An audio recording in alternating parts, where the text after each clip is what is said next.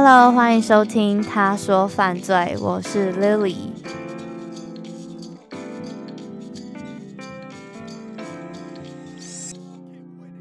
还记得上一集停留在告知大家必须要延迟到每两周才会更新一集，但是从那一集到现在，其实已经整整过了差不多有两个月、三个月了吧。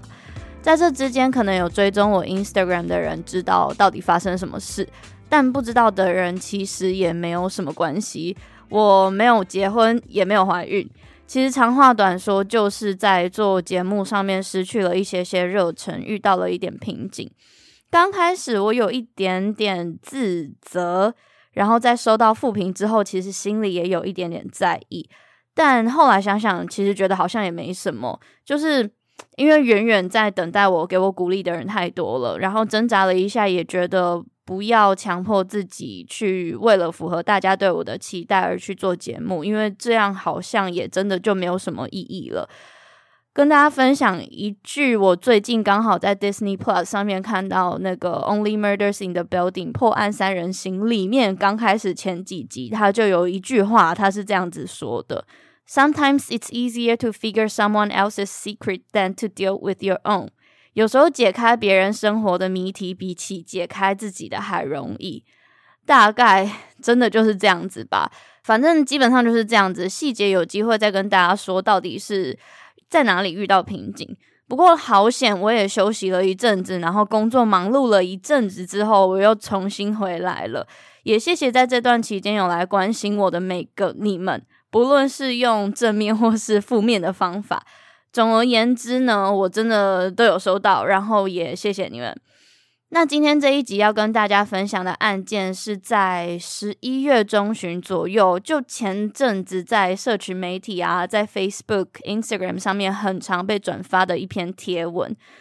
这篇贴文的标题上面写着大大的：“这个手势千万要记好，它有机会救你一命。”基本上，我其实觉得我讲到这里，应该有一些些人知道我要讲什么了。反正这则天文的内容就是分享了一位被绑架的十六岁少女，她使用了这个在美国抖音 TikTok 上面爆红的手势去求救，进而被后面的车辆驾驶认出、报警救援的一起事件。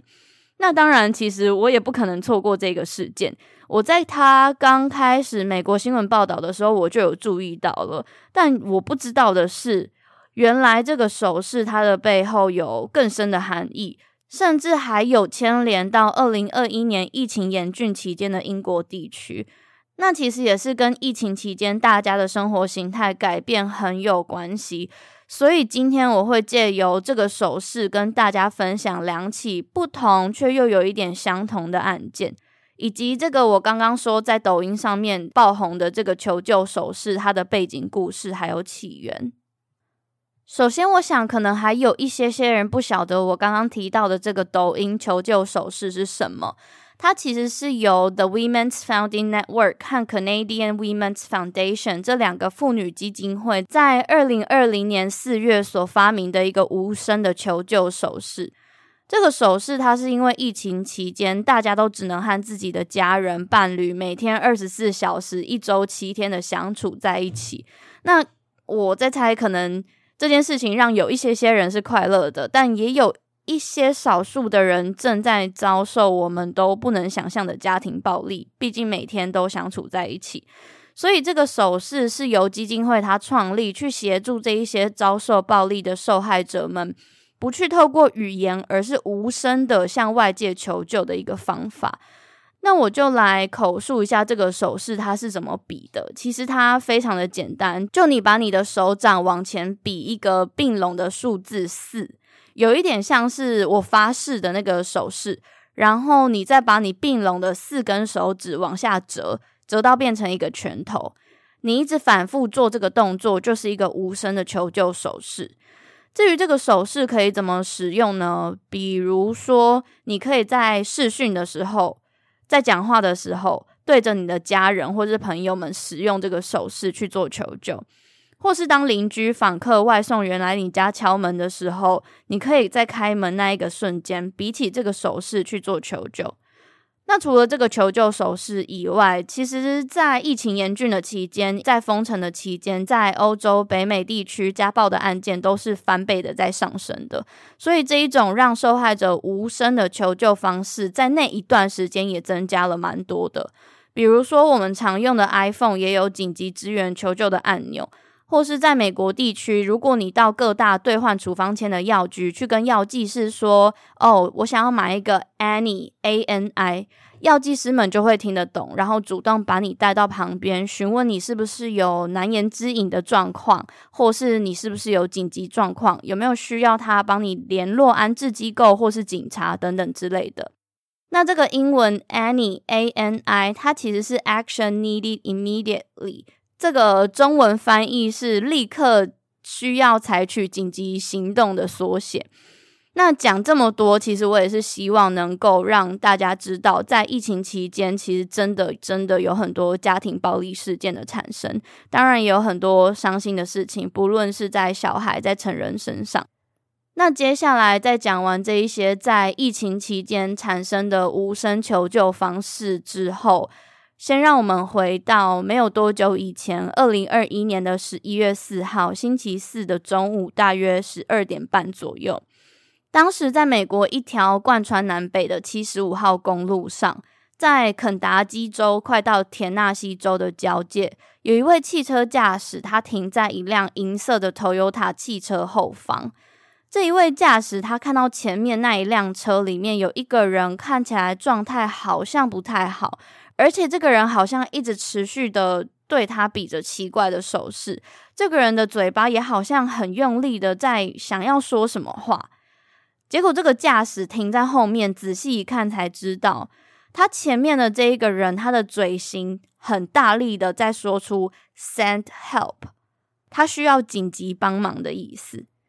据说这一位驾驶他当时也很快的就认出了前面这一辆轿车里。那个人他比出来的那个手势，就是在抖音上他曾经看过的那个紧急求救手势。于是这一位驾驶就马上拿起电话报警，而且一直尾随在这一辆奇怪车子的后方。这一路上，这一位驾驶他从头到尾都没有挂掉报案电话，而是一直告诉警方说前面那一辆车的动向。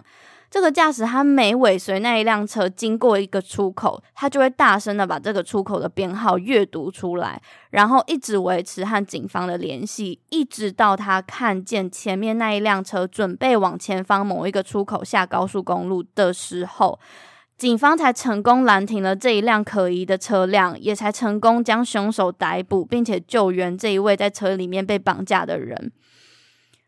在这之后，警方仔细一调查，才发现这一个在车子里面求救的人是一位十六岁的女孩，而且她早在四十八个小时以前就被她的家人向北卡罗来纳州的警方呈报失踪了。那这一位凶手和这个被绑架的女孩，他们不是亲戚，但是是 acquaintance，就是是嗯彼此互相认识的状况。家人们之间也稍微有一点点认识，但是其实对彼此都没有到很熟的那种关系。那这一位女孩在事后接受警方询问的时候，她有说，她其实一刚开始是自愿性和这一位凶手一起离开的。但是她不知道原来会发生这种事情。他说他和这位凶手过去几天已经去过四个州了，这是一个非常长途的距离。而且这一位女孩还说，在过去这几天，其实凶手有曾经带着她到他的亲戚家，是凶手的亲戚家。但我不确定他们待了多久。反正女孩说他们会离开的原因，是因为凶手的亲戚发现了她是未成年少女，而且还被呈报失踪。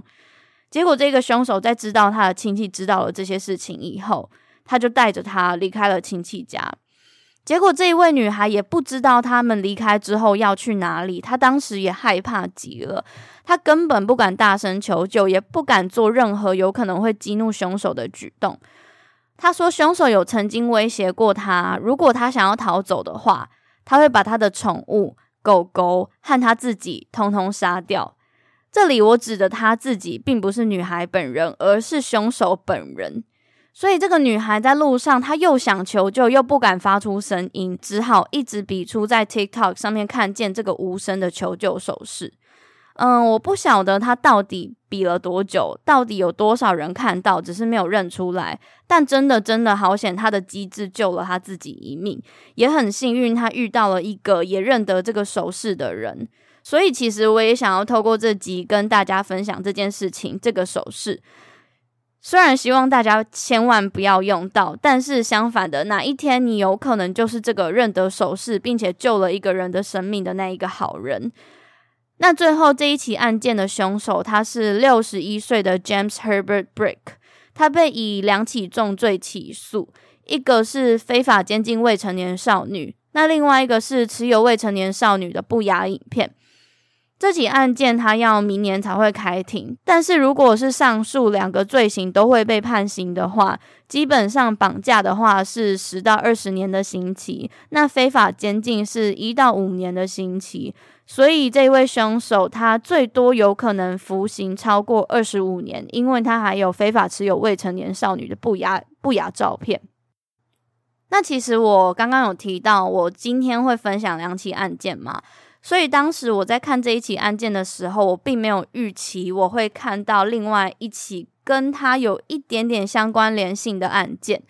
所以当我在收集刚刚分享的这个利用求救手势获救的案件的过程中，我好像看一看就进入了另外一个通道，走进了另外一个世界的大门。那其实这两起案件都是跟女性在疫情期间遭遇到谋杀、绑架等等相关的暴力事件有关。刚好最近台湾不是也有相关的公众人物的暴力事件吗？那其实我觉得啦，无论有没有在疫情期间，所有的暴力事件，不论是家庭暴力或是亲密关系暴力的受害者，都为女性居多。所以，当我把所有相关的资料看完之后，我就决定再跟大家分享另外一起案件。这起案件我们要回到二零二一年的三月三号。那因为是跟疫情有关系，所以我就来稍微提到当时不管是在国际上或是在台湾的疫情状况。在当时台湾的疫情平缓，在那一天的确诊人数为三例的境外移入。那总累积确诊人数是九百五十八例，其中有八百四十二例为境外移入，七十七例本土，以及其他三十九例因为其他因素没有被归类在前面两个类别之中的案例。那当时台湾正在实施口罩实名制，反正总之就是跟现在相比，我们当时不用像现在一样这么严谨的戴着口罩，也不需要过着扫实名制、量体温的日子。现在回想起来，那一段时间虽然还是今年，但是就总感觉好像已经好久之前。那当时在国际呢，虽然那时候已经开始打疫苗了，但国际之间的疫情还是相对的比较严重的。在三月三号当天，英国的确诊人数是五千九百七十四人，死亡人数是一百四十七人。这只是一天的数据而已哦。那我想听到这边，应该会有一些人觉得，到底有完没完啊？为什么要讲这么多疫情，讲这么多数据干嘛呢？你又不是疫情分析 podcast。但是其实是因为会和等一下的案件有关系，大家可以放在心上想一想这个数字跟这个疫情严重的程度。那今天要跟大家分享的第二起案件是发生在今年三月的英国。英国在今年三月以前经历了两度严格的封城管制。那在三月以后，因为疫苗接种计划顺利，所以开始逐步解封，像是开放学校啊，或是最多最多就只能两个人在公园吃东西、喝饮料的时候可以脱口罩，仅此而已哦。聚会啊，或是餐厅内用啊，这都还是不行的。那今天这一起案件是发生在二零二一年的三月三号。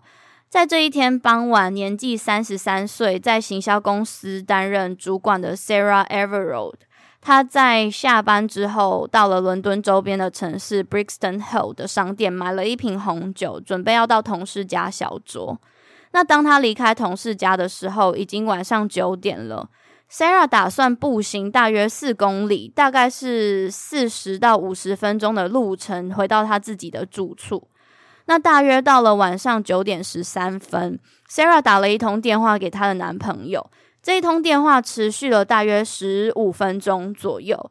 在电话里面，Sarah 和男朋友就闲聊啊，他们也约定好了隔天要见面的时间。Sarah 也告知她男朋友，她大概还只剩十四分钟就要到家了。但是就在他们通话到一半的时候，电话就突然被挂断了。不过这一通挂断的电话并没有让 Sarah 的男朋友想太多，他想说哦，有可能只是他手机没电啦，然后他到家没有充电就去休息了。一直到隔一天的上班时间，Sarah 她因为错过了和客户的会议，那他的朋友也都联络不上他。他的朋友们当下就觉得，嗯，好像怪怪的，哪里不太对劲。因为以 Sarah 对工作的态度，还有她能顺利当上管理阶层的位置，都是因为她在工作上很负责任。她不太可能不提前告知就缺席会议。那最后的最后，是在下班的时间，Sarah 她并没有赴约那个前一天晚上在电话里面和男朋友约定好的那一个约会。她男朋友才真的觉得这真的不对劲，才马上报警。那报警的时间已经是 Sarah 消失的隔一天，三月四号的晚上八点十分。同时间，Sarah 的家人也马上被告知了这个消息。Sarah 的爸妈也说，他们的女儿绝对不可能不告而别。他们相信 Sarah 一定是身处危险。警方也在接获到失踪人口通报，也在 Sarah 消失的两天过后，三月五号召开了一场记者会。他们在记者会表示，Sarah 现在有可能非常危险，并且情况是非常紧急的。而且这一起事件也已经转交到伦敦地区的刑事部，让他们以失踪人口做处理。警方也在记者会上面公开了 Sarah 在失踪当天穿的衣服以及其他特征。他们也呼吁民众，如果有在 Sarah 失踪的那一天晚上，有曾经在失踪地点或是附近活动的话，请他们拜托他们回想，是不是曾经有看见什么不寻常的事情，或是他们也有鼓励有经过或是住在附近的民众去检查自己家里或是车子上所有能够拍到的监视器画面。那很快的，警方也在这个记者会过后收到了大量的通报电话、大量的影片，他们也在 Sarah 的失踪地点附近挨家挨户的寻找。他们约谈了接近一千个人，也在那个地点附近设立了警备站，好让警方或是相关的搜查人员可以快速的掌握到第一手的消息。除此之外，Sarah 的失踪地点附近有一个大公园，叫做 Clapham Common。警方也有带着警犬跟着志工找翻了整个公园，而且连公园的池塘也都派了下潜队去寻找。那除了警察以外，Sarah 的家人、亲戚、她的男朋友也有不断的在社群媒体上发文，请大家协助寻找 Sarah，或是他们也有接受媒体采访，去公开对凶手喊话。基本上，警察或是 Sarah 的家人们所有能做的事情都做了，就是生怕错过了可以帮助 Sarah 回家的一点可能性。那在这里，我想要补充一点，其实 Sarah 选择走路回家的这一条路，不论是晚上或是白天，光线都是非常充足的，而且周围是有很多房子，是有住人的。它不是那一种大家想象的哦，乡间小路可能是有可能遇到危险的，它是非常明亮的。接着，警方在召开记者会的几天过后，三月七号。他们公布了一张由民众提供的门铃监视器捕捉到的 Sarah 失踪前的最后身影。Sarah 正在回家的路上，在画面中，她穿着绿色的防水外套、蓝色格林纹的长裤，戴着白色的毛帽。她的手机靠在耳朵的旁边，正在讲电话。三月八号，Sarah 消失的第五天，这一天也是国际妇女节。Sarah 的男朋友在脸书上发了一篇公开的文章，请求大家转发。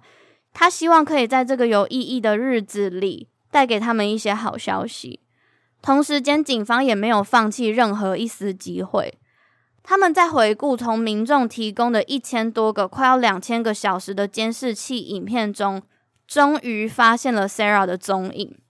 首先，他们在 Sarah 离开同事家没有多久过后。三月三号晚上九点十五分，Sarah 被路边的监视器捕捉到，她正一个人往回家的路上前进。十三分钟过后，九点二十八分，另外一只路边的监视器捕捉到 Sarah，她还是一个人往回家的方向前进。七分钟过后，九点三十五分，一辆正在行驶的巴士行车记录器捕捉到 Sarah，她。还是在往回家的方向前进，但是这一次他再也不是一个人。行车记录器的画面中，Sarah 的旁边多了一位男性，他和这一位男性并肩站在一辆白色车子的旁边，这辆车子的双黄警示灯是亮着的。讲到这里，我想要补充一下，可能不是每一个人都知道双黄警示灯是什么，那我就快快的解释一下。双黄警示灯就是有时候我们临时停车，或是在高速公路上下大雨的时候，我们会按下的那一个在前座中间的那个小三角形按钮，通常都是有紧急状况或是要提示用才会打开的那个提示灯。那接下来下一个捕捉到 Sarah 失踪前身影的记录。是在三分钟过后，九点三十八分，另外一辆行驶中的巴士行车记录器捕捉到 Sarah 和他身边的男子有对话、有交流，而且这一辆车的正副驾驶座车门都是打开着的。但是不确定的是，Sarah 旁边的那个人到底是谁？他们认识吗？一直到警方在行车记录器里面看见了一个惊人的画面，在画面里，Sarah 身边的这一位男性伸出他的手，对 Sarah 上了手铐，而 Sarah 她并没有过度挣扎，没有过度反应，没有任何的肢体或是言语上的反抗，而是将他的头低低的配合着。两分钟过后，Sarah 上了这辆白色的车。在这一刻，警方大概掌握到这个他们想要找的人了，而且同时，他们也发现了一个关键的资讯。他们看到了这一辆白色车子的车牌号码，它是并没有刻意被掩盖的。于是，警方就循着这一个车牌号码，发现这辆车是来自租车公司 Enterprise 的车。而且在更仔细调查之后，让他们意想不到的是，这一个租车的人跟他们是同一伙的。这个人是四十八岁，在伦敦担任警察的 w a n Cousins。警察真的惊呆了，因为他们想都没有想过，他们正在找的那个人跟他们一样，是正在服役中的伦敦警察。而 Wayne Cousins 也就这样子成为了 Sarah 失踪案件里的头号嫌疑犯。二零二一年三月九号，Sarah 失踪的第六天过后，警方在英国东南方沿海地区一个叫做 Deal 的小镇逮捕了这一位嫌疑犯 Wayne Cousins。这个逮捕行动动员了接近二十五位警察人员。首先，他们到了 Wayne Cousins 的屋内，将他铐上手铐，并且告知他，他现在是这一起案件中的头号嫌疑犯，希望 Wayne Cousins 可以告诉警方 Sarah 的下落，或是他所知道的所有事情。So we're here to talk to you about Sarah. Show the picture. Do you know Sarah? I don't know. Okay. Sarah went missing um, on Wednesday. and her parents obviously and her family are really worried about her now. The inquiry that's been conducted so far has led us to come and speak to you about it and to see what we what we know about Sarah, okay? So would you like to do you know where Sarah is? No. Right. Okay. Do you know anything about what happened to her? I know that um, she went missing up in um, London somewhere. Um, what, about a week ago or so, uh, just from what I've got on the news. Have you ever personally met her? No, not personally, no. no. You had any interactions with her at all? Uh, why, is, why, why, why would I have personal interactions with her? You've been arrested on suspicion of kidnap, and we believe that you've been involved in her disappearance and taking her away from her family. Okay. So we are trying to find her. Obviously, everybody is very worried about her. She's got, you know, parents. She's got, a, a, you know, she's siblings. she's got a boyfriend.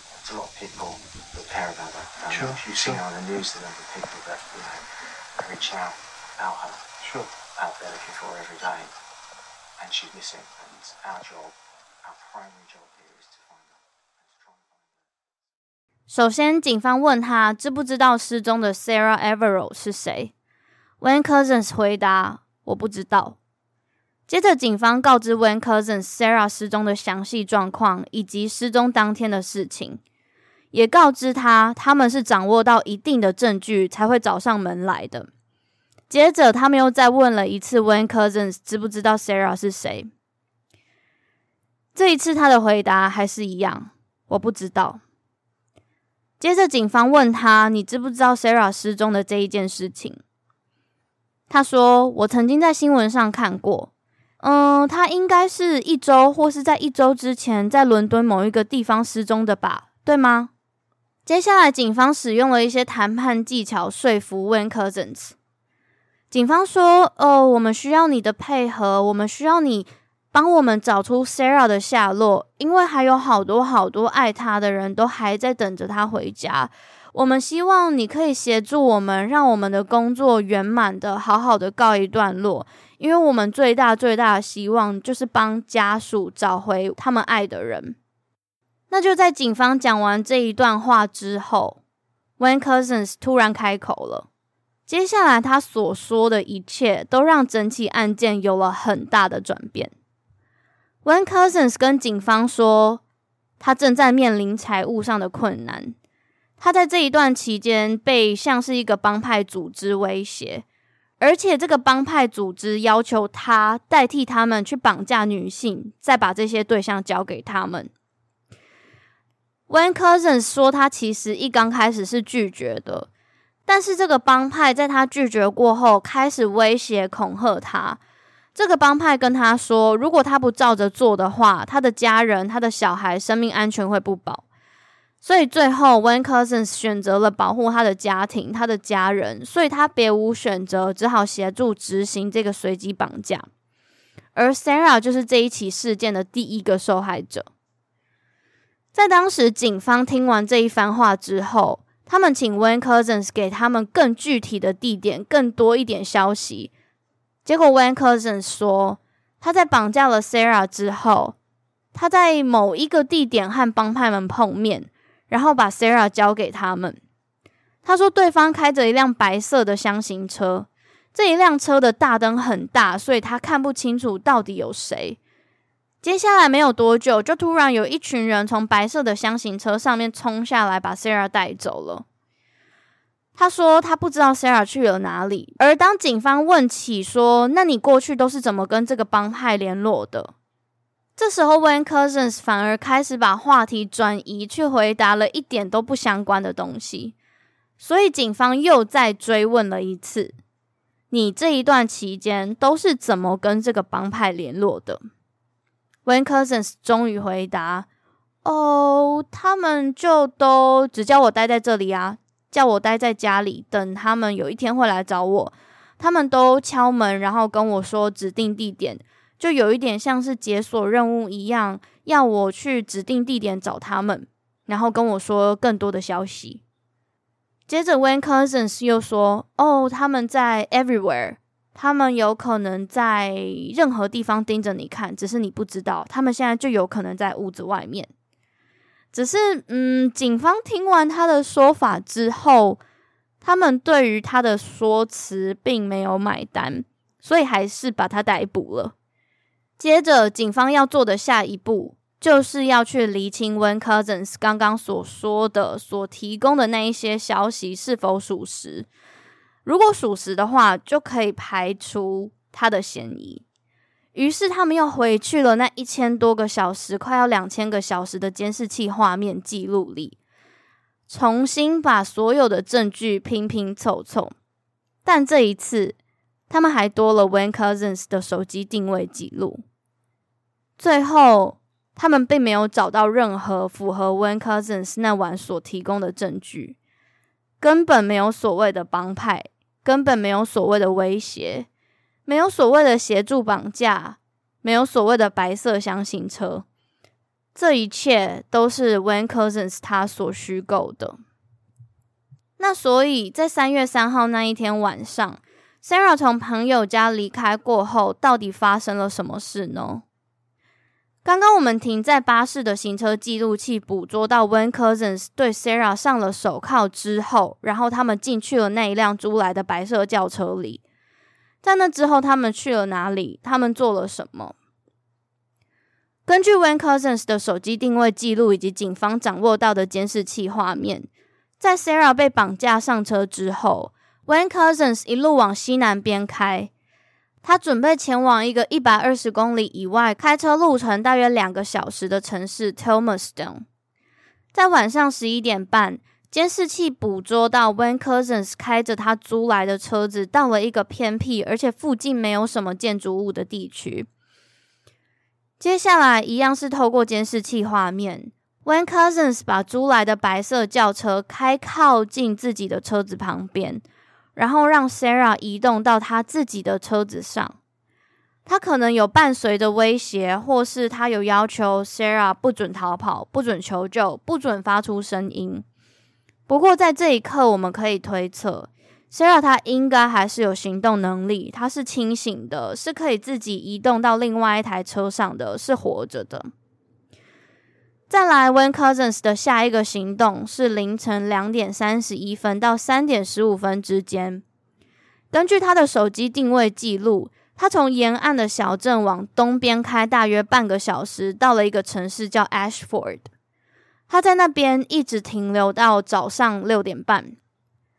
接下来同一天早上八点十五分。他停在咖啡厅，买了一杯热巧克力，还有一份叫做 Bakewell Tart 的英式传统甜点。八点半，他到 Enterprise 归还了租来的白色轿车。接下来，在 Wen Cousins 还了车之后，下午两点，他在居家材料行 B&Q 买了两个超大型的绿色环保塑胶袋。这个购物袋的材质有一点像是我们在 IKEA 用的那一种蓝色、很厚、不容易坏掉的那一种超坚韧型购物袋。接着在隔天三月五号，Sarah 被绑架的第二天，When Cousins 在早上十一点买了一桶汽油。三月六号，When Cousins 寄了一封 email 给他的主管。在信件里，他随便编造了一个借口，跟主管说他再也不想要工作的时候配枪了。然后同时间，他也跟主管说下周他有可能不会去上班。三月七号星期日，Wayne Cousins 带着太太和两个小朋友去 Ashford 的生态公园 Holtwood。大家可以稍微记一下 Holtwood 这个生态公园，因为等一下我还会再提到一次。至于这个生态公园呢，它的所在地是在 Ashford，也就是我刚刚说是在 Wayne Cousins 绑架 Sarah 的那一天晚上，从凌晨三点半待到早上六点的地方。隔一天，三月八号，礼拜一，这一天应该是正常的上班日，但是 Wayne Cousins 向公司请了病假。三月九号晚上七点五十分。警方循着监视器画面掌握到 Wayne Couzens 是这一起案件的头号嫌疑犯，也在这一晚逮捕了他。As you are aware, a man has been arrested on suspicion of Sarah's murder. This evening, detectives and search teams investigating Sarah's disappearance have found, very sadly, what appears to be human remains. The discovery was made in an area of woodland in Ashford in Kent. As you can imagine, at this early stage, we are not able to confirm any identity, and indeed, that may, may take us some considerable time.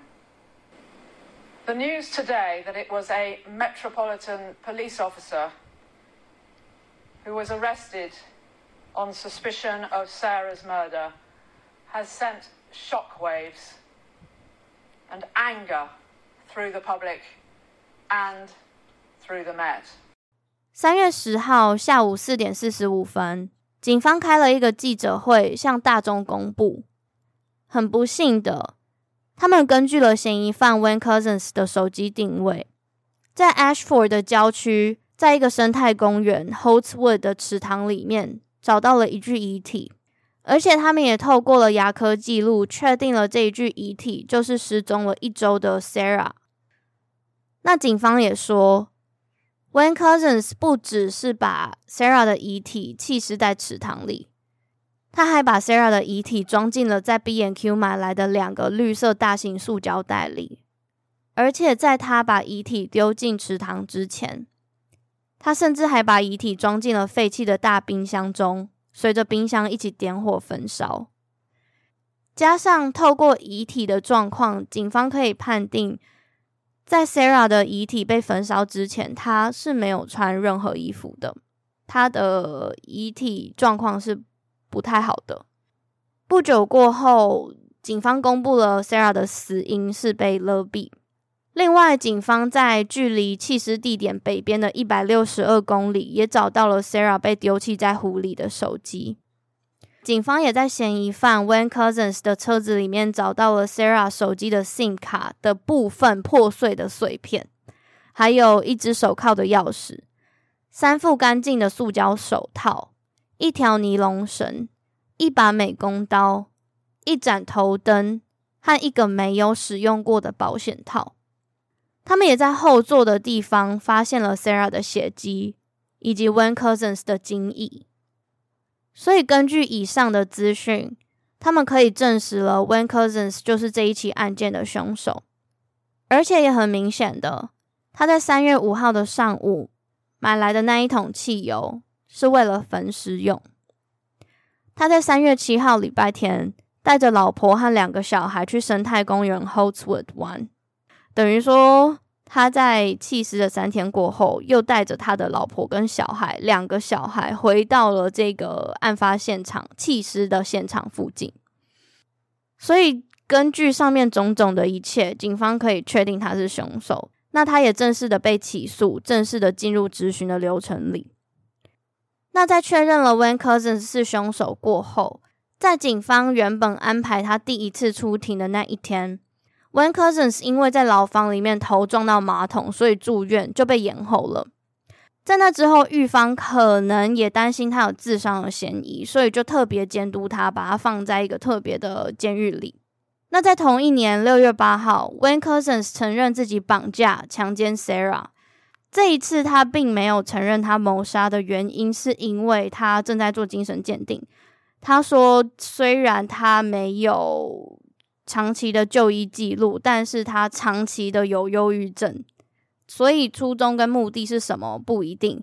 但是他就是在六月八号这一天，只承认了自己绑架跟强奸的罪行。在一个月过后，七月九号，Van Cousins 才承认了谋杀 Sarah 这一件事。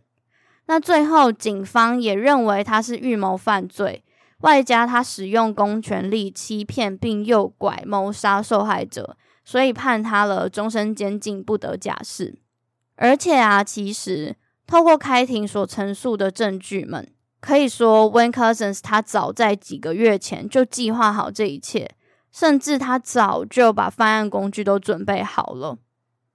那在我们聊他到底怎么样预谋犯案之前，我们先来认识一下这个人，他的背景到底是什么？他到底为什么可以就这样子成为伦敦警察 Wayne Cousins 出生在一九七二年，他在二零零二年三十岁的时候加入了英国临时远警志工队。那加入志工队基本上是所有对于执法相关的工作，特别是想要当警察。的人的算是第一步吧。然后他在二零一一年加入了保护核能相关的警备工作，工作的内容是要保护在英国地区所有跟核能有相关的东西的安危。那这也是他第一份正式相关的警备工作，他成为了一个正式的警察。那他也因为这一份工作的关系，必须要学会使用枪支。在这一份工作里，他接受了枪支训练，成为了英国一名合法使用枪支的员警。那在这里，我可以稍微补充一下，因为其实，在英国地区，不是每一位警察都会被配枪的。他们必须要看职务，必须要看职等，或是必须要看是否有没有特别接受训练等等的。那在二零一八年，Wayne Cousins 加入了大伦敦地区的警察单位。接着，他在二零二零年进入了议会和外交部门。他主要的工作内容是要保护外交组织里面的重要人物。那我针对这个人的介绍就到这里。呃，我相信我讲到这里，应该有不少人会觉得，嗯，听起来还不错啊。他就是有个正常工作，然后工作好像还不错，可能也还蛮负责任的啊。不然不可能是那一种每年都有不同工作可以做的人。但是其实 Wayne Cousins 他早在二零零二年的时候就有被同事注意到，他疑似对于色情性暴力的内容非常感兴趣。他在二零一一年还被同事取了一个外号，叫做 The Rapist，强暴犯。原因是因为他常常让跟他一起共事的女同事感到极度的不舒服。在二零一五年，Wayne Cousins 被路人通报说他下半身完全裸露的在路上开车。但是啊，以上这几个事件都没有被警方展开详细的调查。而且类似的裸露事件还不止发生一次，在二零二一年二月，也就是 Sarah 这一起案件发生前没有多久，Wayne Couzens 他下半身赤裸的把车子开进了麦当劳的得来速，然后麦当劳的员工是有打电话报警的，而且他在报警的时候说他这样子不止一次了。除此之外，Wayne Cousins 也有在交友网站 Match.com 上面建立了个人资料，他的部分资料都是不实讯息，像是他上面写自己单身啊、用的假名啊等等之类的。而且他也曾经在这个网站上使用过女性的性付费服务，然后还欠人家钱，还让性工作者跑到警局去跟他要钱。不止这样子，Wayne Couzens 他还有两万九英镑的负债，兑换成台币大约是一千零六十几万，还蛮多的吧？还不止这样子，其实 Wayne Couzens 他早在一个月之前就开始仔细的布局了。首先，他在二月到三月一个月内没有理由的往返了伦敦地区至少三次，每次单趟是两个小时，来回四个小时。他可能是为了查看路线，或是可能他根本很早就在开始找路边适合的受害者了，也不一定。再来就是大家都知道的，他选择不用自己的车子，而是向租车公司租了一台白色的轿车。可是很不巧妙的，他使用了他自己的信用卡，还有他自己的个人资讯，所以好让警方很快的就逮捕到他了。那这里有一个说法是说，呃，他其实是有刻意选择车子的颜色，或是他选择去租车的原因，是因为为了要让受害者看起来那一辆车比较像卧底警察开的白色车，它干干净净的，它看起来是有保养的，比起他自己的破旧车或是有一些擦撞来说，会更容易骗到人，或是会在骗人的时候不被别人怀疑。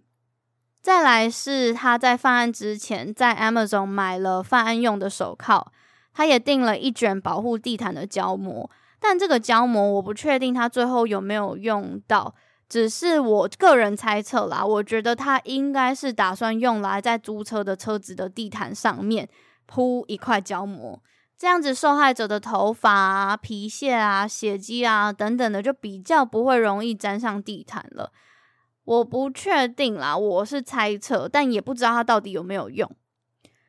那在 Sarah 被绑架的当天，三月三号，Wayne Couzens 他在连续值了十二个小时的班之后，他跟家人说他还需要上大夜班，所以他先找了一个理由不让家人引起怀疑。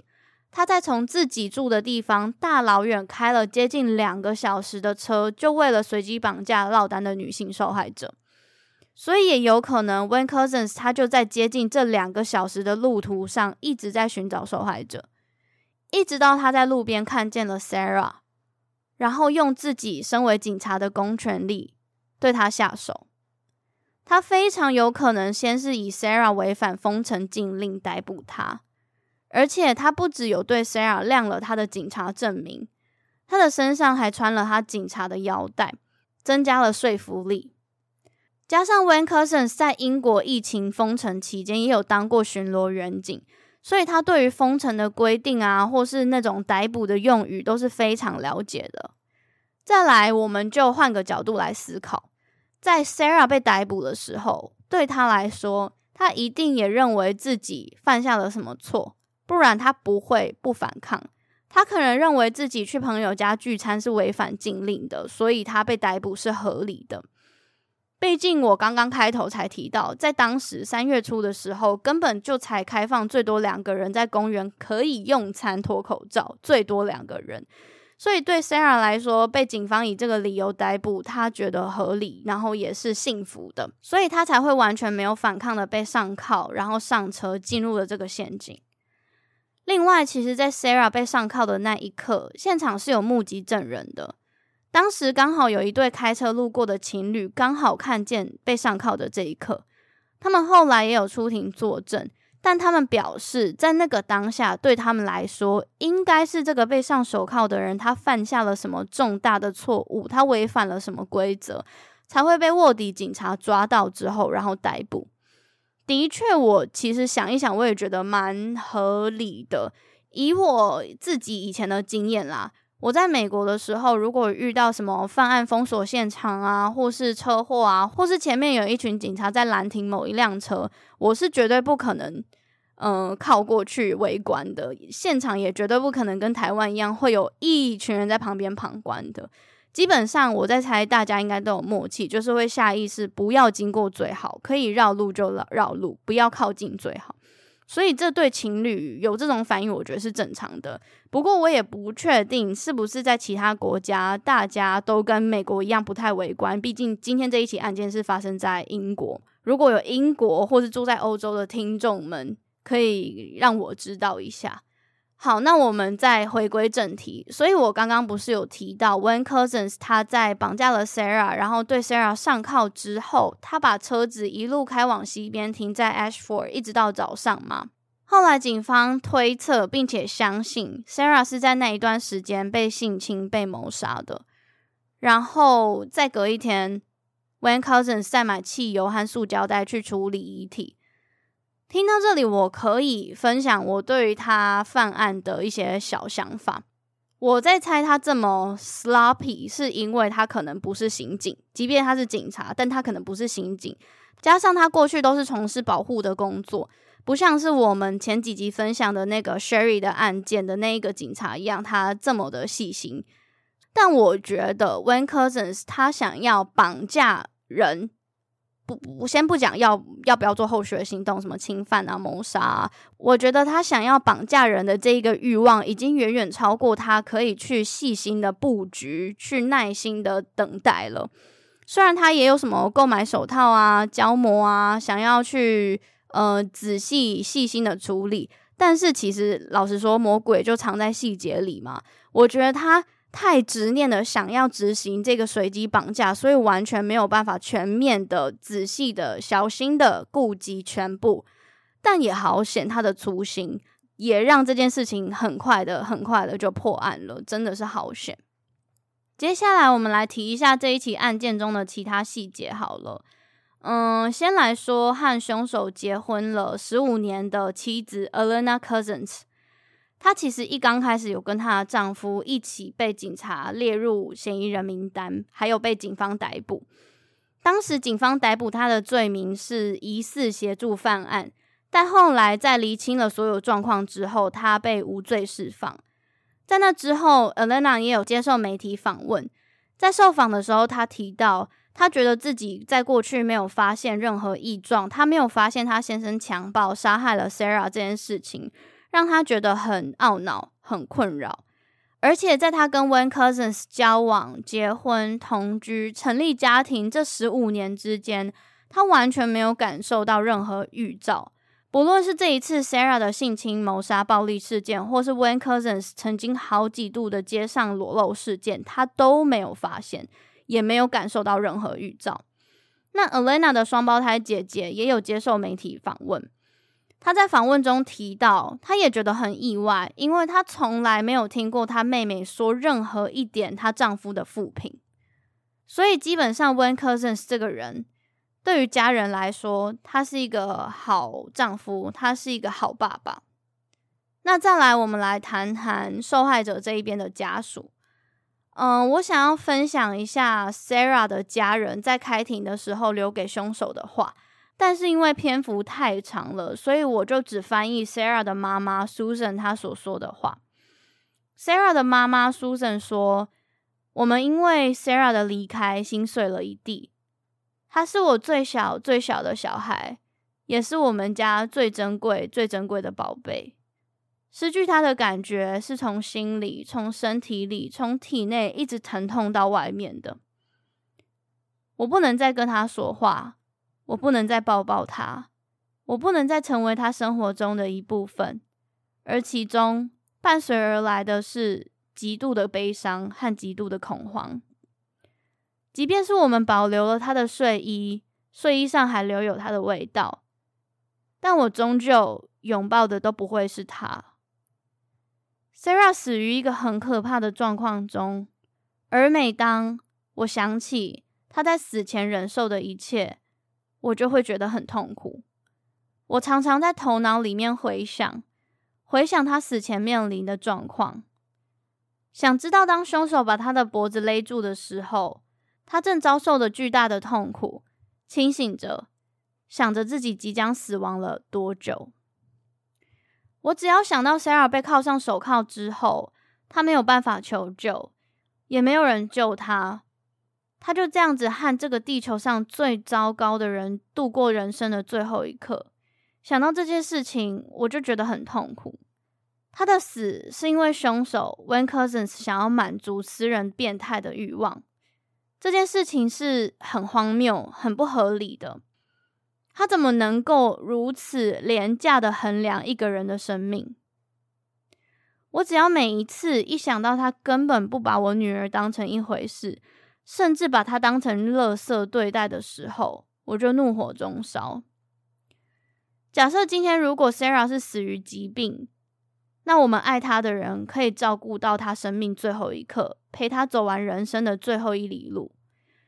假设今天 Sarah 是死于意外，那我相信身边一定有善心的人可以帮忙。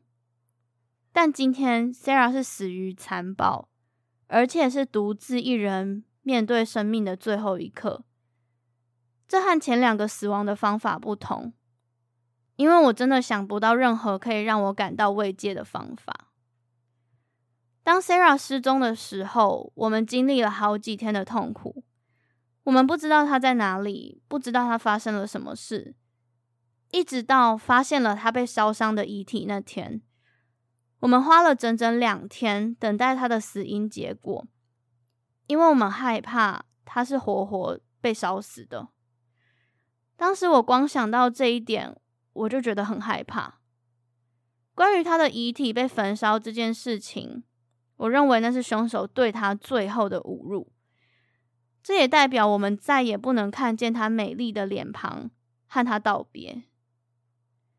我记得很多 Sarah 的好，我记得她很贴心，记得她很甜美，记得她很聪明，记得她是个漂亮的舞者，她也是个很棒的女儿，而且她总是愿意倾听并且给予回馈。只是她离开过后，我们生活完全都不一样了。原本是一家五口的我们，突然间变成了一家四口，而且这世界上发生的所有事情都没有办法弥补我们失去的这个空洞。自从 Sarah 离开了以后，我的人生有了很大的变化。我变得更加注意周边，我开始担心我其他的小孩，我开始渴望安全感。在 Sarah 离开以后，原本那些宽广的世界已经对我来说不再有趣。我很难想象没有她的日子。我也常常想起她，尤其是早晨和傍晚。在早上我睡醒的时候，我会意识到 Sarah 已经不在了。在傍晚 Sarah 被绑架的时候，我会在心里大喊拜托不要上那台车，拜托不要相信那个人，拜托，请你快逃走。我不知道怎么会有人这么残忍、这么狠心的伪装成警察，夺走我女儿的生命。但我知道，Sarah 永远、永远不会被忘记。我也会谨守她仅存的记忆，我也会帮她把那些好的记忆好好的保存着，给她满满的爱。前几天晚上，我在梦里见到她回家，在梦里我紧紧的抱着她。梦里面，他的爸爸 Jeremy 也在。我们一起安慰着他说：“没关系，这真的没关系。”现在，我只希望我能够再做一次这个梦。我也愿意付出一切，再一次拥抱他。啊，这一次终于成功了。这是我录的第大概第六次吧。我我真的不想要让自己有过度的情绪。流露在每一次讲到这种我觉得我会崩溃的段落里，但嗯，不知道多少你们听到这边也跟我一样觉得情绪很激动，然后呃，我收敛一下情绪，讲下一段。好，接下来我们来讲讲，其实 Sarah 的事件在英国地区引起了蛮多女性的回响，那它也很快的在欧洲或是北美地区扩散开来。其实当时大家讨论的就两个议题，第一个是警察执法的公信力，第二个是女性在公开场合到底安不安全。第一点，因为就像我刚刚说的，凶手 Wayne Couzens 他早在二零零二年开始，到他犯案之前的前一刻，就有好几度被不同的人检举他有不雅的裸露行为，或是骚扰，或是让人感觉不舒服，而且过去这一些事情。都有好多人跟麦当劳得来速的员工一样报警的，但警方就没有往下调查，这不免就会让人家联想到有没有可能是警察袒护自己人，还是其实英国的警方在执法上面出了什么问题？那这样子警方还有公信力吗？而且在这件事情发生过后，以后谁在街上敢相信警察？反正呢，在这件事情发生过后，产生了种种问题，都是需要立即被解决的。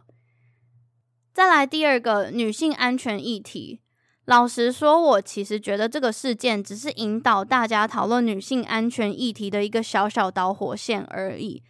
嗯，我为什么会这样子说？其实我想听众们应该也可以理解。其实过去无论是暴力事件或是性侵害事件，受害者有很高的比例都是为女性居多，当然我也不是要说男生就不可能成为受害者。听到这边，大家不要误会，也不要生气，因为我觉得在台湾这个状况已经比国际相对的好很多。其实对于当时很多英国的民众，甚至是对于在讨论这个议题的人们来说，Sarah 就是在做一件平常不过的事情。他就是在走回家的路上，他全身穿着鲜艳亮丽的颜色，在一个正常的时间，走在建筑物、住家很多的地方，就这样子被凶手盯上，成为受害者，进而被杀害。这件事情让大家开始思考，是不是女性走在街上就很容易被当成猎物？再来，在三月十三号，Sarah 遇害的第十天，她的遗体被发现的第三天。英国有好多城市都为他举办了公开的悼念会，而这个悼念会都是由一个瞬间成立的组织 Reclaim This Street 所发起的。他们原本的初衷是希望大家可以在不同地点、同一个时间一起为 Sarah 默哀一分钟悼念她。但后来因为有一些地区违反了封城禁令的集会条件，所以选择在线上执行。那在 Sarah 失踪的这个区域呢，则是举办在她被绑架的地点附近的大公园 Clamhead Common。那在悼念会这一天的上午，公园也很快的就聚集了上百位民众，大家带着花、点着蜡烛到现场追思 Sarah，一直到接近傍晚时间六点左右，公园里开始聚集了越来越多人，也开始有人反复的大声喊口号。也开始有人演讲，当然警察也注意到了这一切，于是警察到了公园集会现场，想要要求来聚集的人散会，毕竟当时疫情的状况根本还不允许大家集会。渐渐的，警察开始几次对于民众沟通无效，现场根本没有人要离开，甚至越来越多人，基本上整个场面几乎是开始失控，变得一团混乱。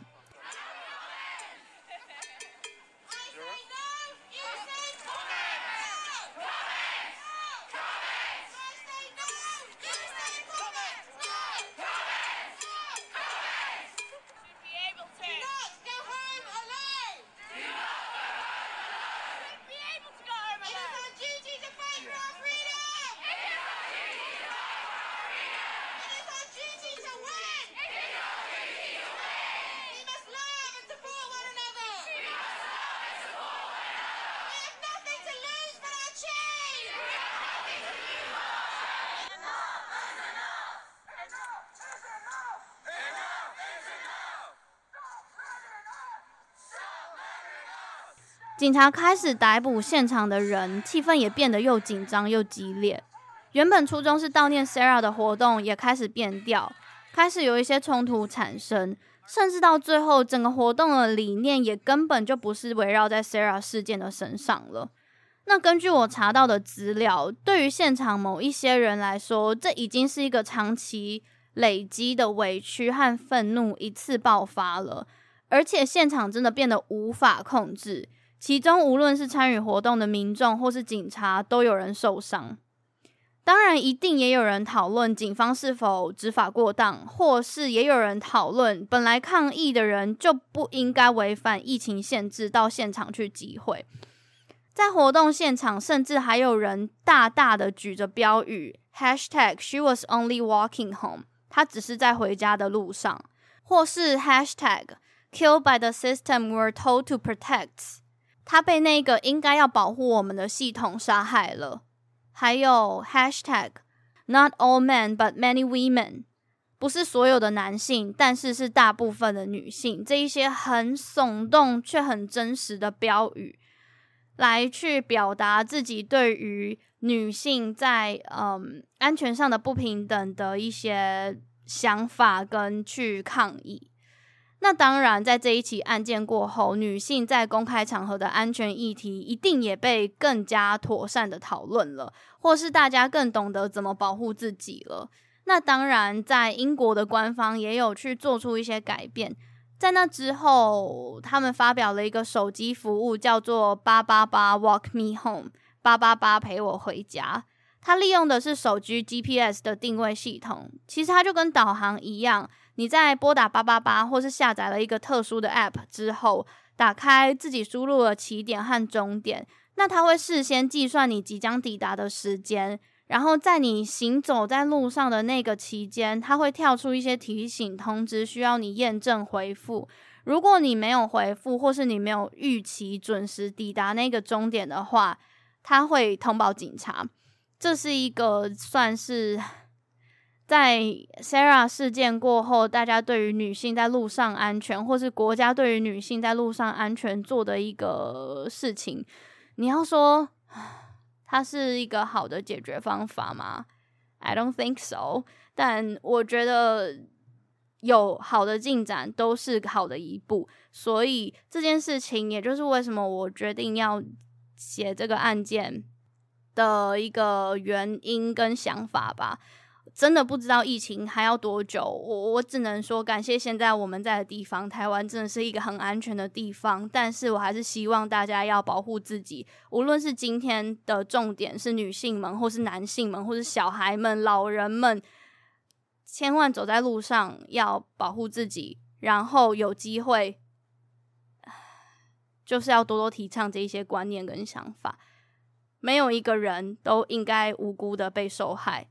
没有一个人都应该无辜的被杀害，这些事情本来就不应该被发生，但是他必须要透过很多很多的沟通，很多很多的理解，很多很多的讨论，才有可能让这个事情变得更好。这也是我做这一集的目的跟想法跟结论，也跟大家分享。那其实这一起案件也就差不多到这里。然后嗯，这是真的是过了两个月，接近三个月以来我写的案件，然后整个过程中，我得说，比起前阵子的那个忧郁，没有忧郁啦，比起前阵子那个低潮期写的更有劲，然后我觉得在整个头脑的架构跟稿件的编排上，也变得比以前在低潮那一段时间好很多。然后，呃，讲那么多，我想说的就是，please focus on your mental health，你的心理健康真的很重要。然后，请尊重别人，然后请善待别人。那以上就是今天的案件。然后，接下来我的目标是好好的把第三季剩下四集结束，包括这一集。所以这一集上传完，你们听完还会有三集，好好的结束，然后会在今年结束，好好让大家。过完二零二一年，然后我们就往下一个目标前进。那如果你今天对于这一起案件有兴趣的话，欢迎你到 Instagram 上面搜寻“他说犯罪 ”，She tells true crime，然后看这一起案件的照片。